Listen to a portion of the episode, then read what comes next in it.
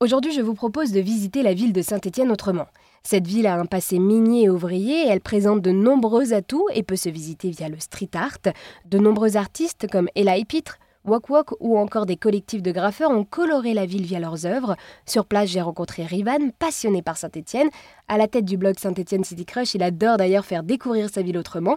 Et je lui ai demandé si le street art urbain était un moyen pour affirmer l'identité culturelle d'une ville bah, c'est un moyen. Alors euh, aujourd'hui, il y, a beaucoup de villes. Il y a des villes qui en ont fait un pari presque d'attractivité. Hein. Je, crois que c'est Bourges qui a fait venir énormément d'artistes. Nous, on a la chance, c'est que les artistes sont nés ici pour beaucoup, défendent cette ville, reçoivent aussi beaucoup d'artistes qui viennent, euh, viennent d'ailleurs, comme Fafa Le Beige, euh, pour citer que lui, qui a fait une super belle œuvre sur, sur Saint-Étienne et qui est pourtant quelqu'un qui vient de Bordeaux.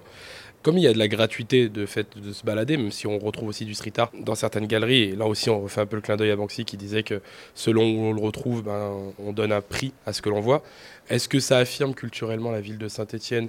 Possiblement. Aujourd'hui, oui, ça nous permet en tout cas de défendre de nombreux artistes au niveau national.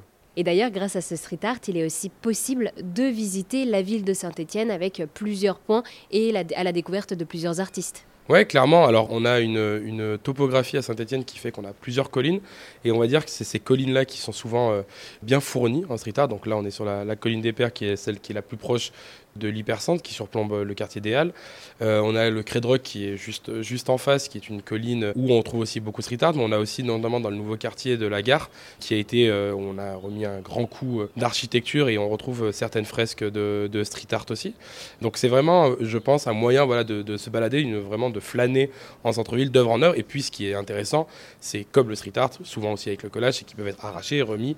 C'est-à-dire que le musée peut être parfois éphémère, donc il faut en profiter. Eh bien, merci beaucoup à Rivan. Il est à la tête du blog Saint-Étienne City Crunch et il n'hésite pas à mettre en avant les belles surprises de Saint-Étienne dans toutes ses œuvres autour du street art.